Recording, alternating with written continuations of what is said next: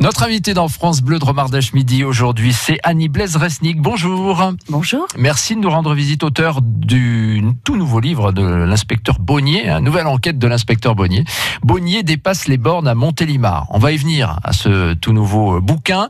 Euh, auparavant, Annie, euh, d'abord vous êtes montilienne, vous, pour le coup. Voilà, je suis native de Montélimar et je vis à Valence. Et vous avez bougé un petit peu, voilà, vous vivez Oui, à, à Valence aujourd'hui.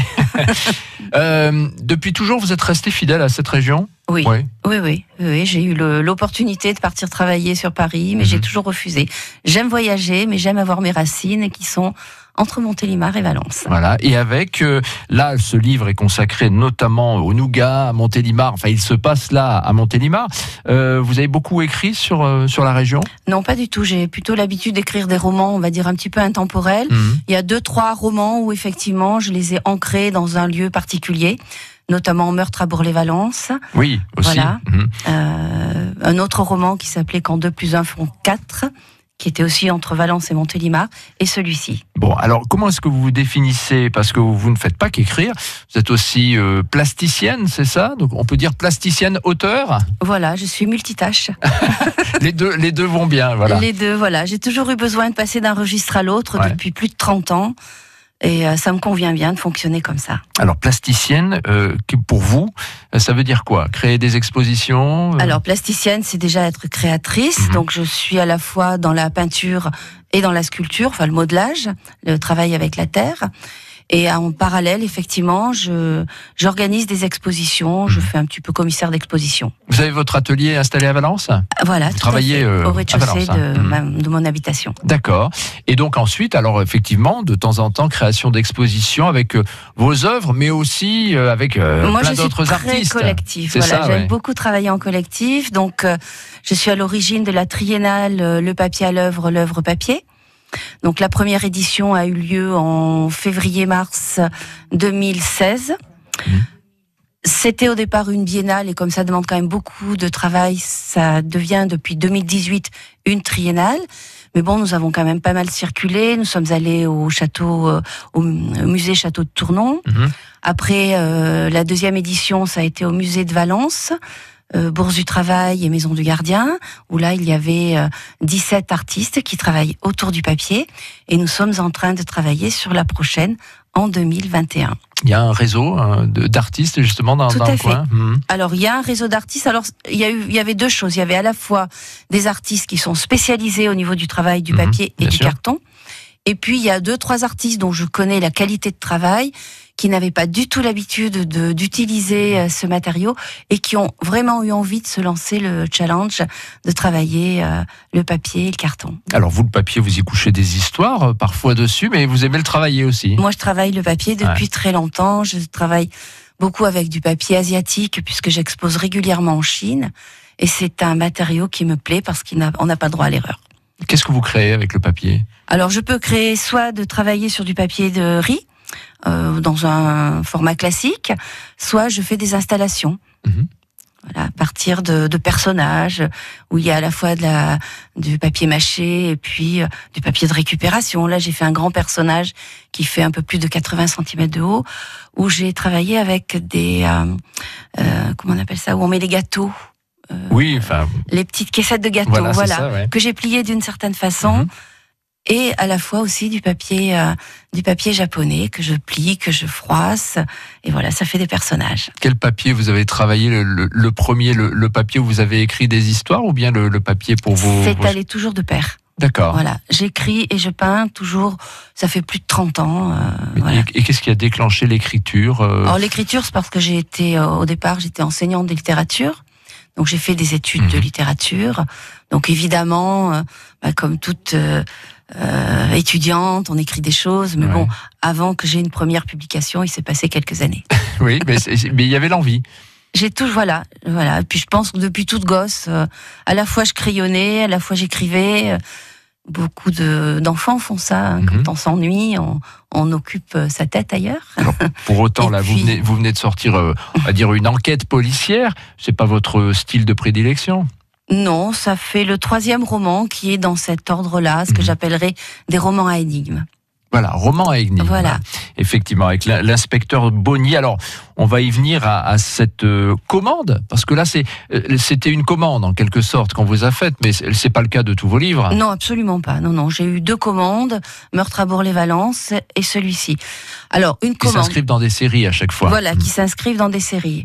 Euh, Jacques Bruyat, qui est le président de l'Union des euh, auteurs de la région Rhône-Alpes, euh, a euh, créé ce personnage de Bonnier Ouais, il y a Bonnier. voilà Mhm. 25 ou 30 ans, je crois.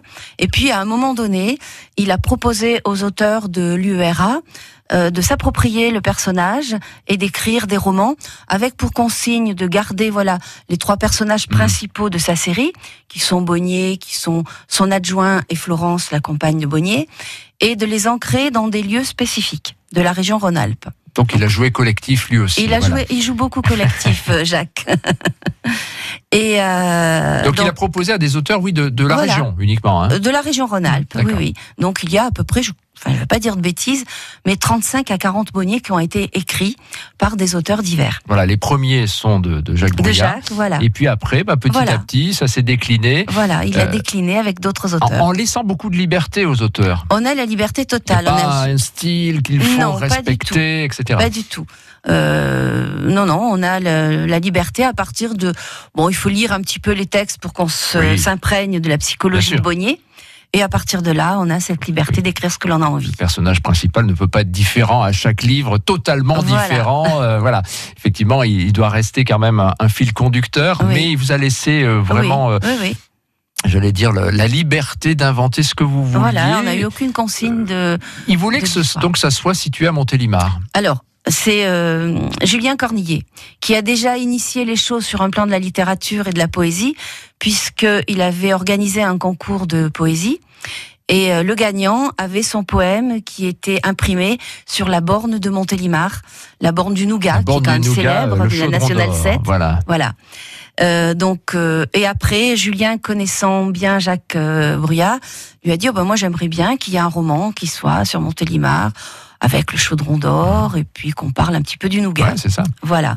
Et à partir de là, bon ben Jacques connaissant euh, dit, mon- mes une origines. Voilà, et puis sachant que j'avais déjà écrit un texte euh, de cet ordre-là, m'a proposé d'écrire ce roman. Et ben voilà, et il est là, désormais. On va en parler dans un instant, on va continuer d'en parler. Annie Blaise-Resnick est notre invitée aujourd'hui dans France Bleu de Romardèche Midi. France Bleu Dromardèche midi avec le jardin des fontaines pétrifiantes. Paradis aux mille sources. Parcours ludique et mise en scène végétale pour toute la famille au pied du Vercors à 40 minutes de Valence. La fête internationale des marchés passe par Saint-Péret mercredi 22 mai. Retrouvez Franck Doma et les Toquets en direct du beau marché de Saint-Péret devant la mairie pour une émission plus gourmande que jamais et un sacré défi à relever pour nos chefs. Place, distribution de cabas et dégustation. La fête internationale des marchés, c'est mercredi matin depuis le pays de Crussol sur France Bleu Dromardèche. France Bleu Dromardèche.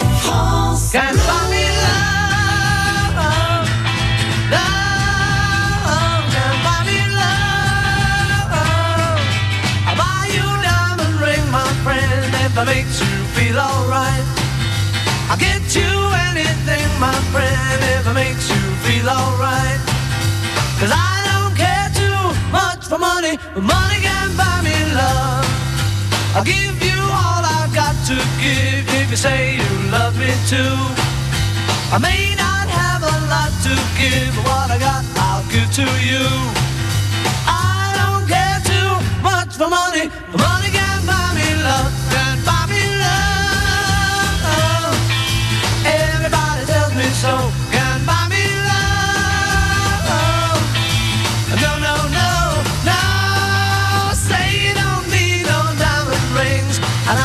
satisfied. Tell me that you want the kind of things that money just can't buy. I don't care too much for money. Money can buy me love.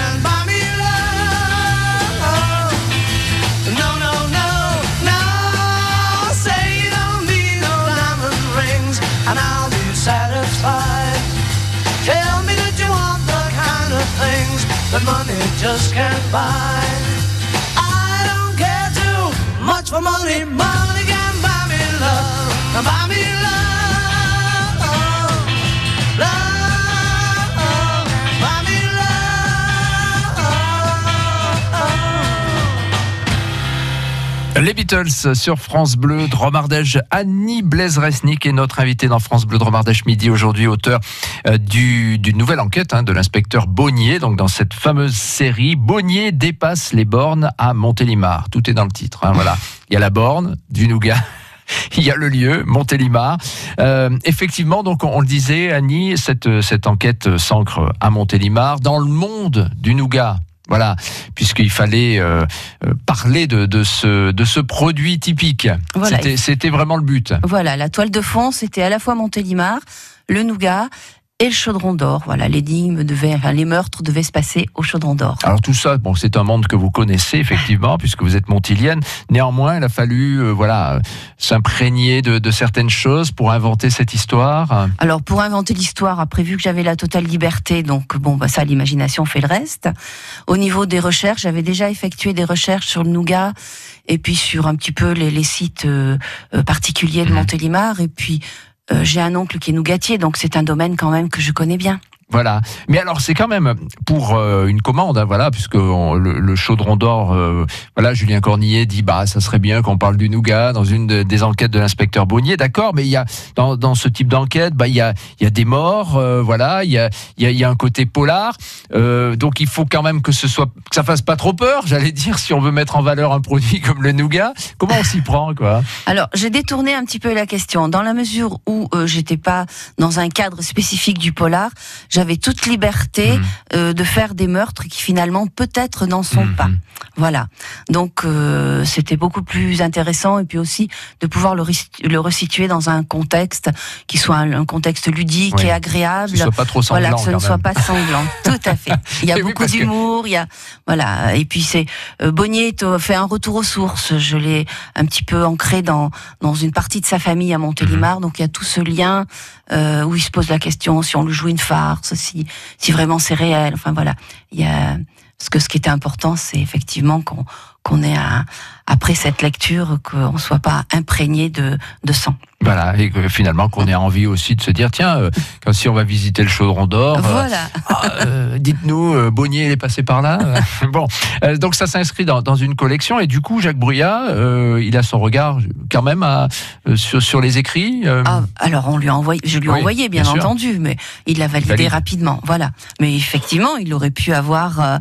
il, y a, il y a de la liberté, mais enfin bon, on peut pas partir dans, dans tous les sens quand même. Voilà, tout à fait, tout à fait. Il y avait quelques, il y a eu quelques petites choses à retoucher, notamment euh, des choses au niveau de des contraintes euh, euh, hygiène de, du nougat. Moi, j'avais mis euh, de la Ah oui. paille, des choses comme ça. Eh oui, Voilà, Julien m'a téléphoné, il m'a dit non, non, non, non, même si c'est de la fiction, on évite ce genre de choses parce que c'était, il y avait des éléments qui m'échappaient, c'est bien normal. sûr. Oui, oui, tout à fait.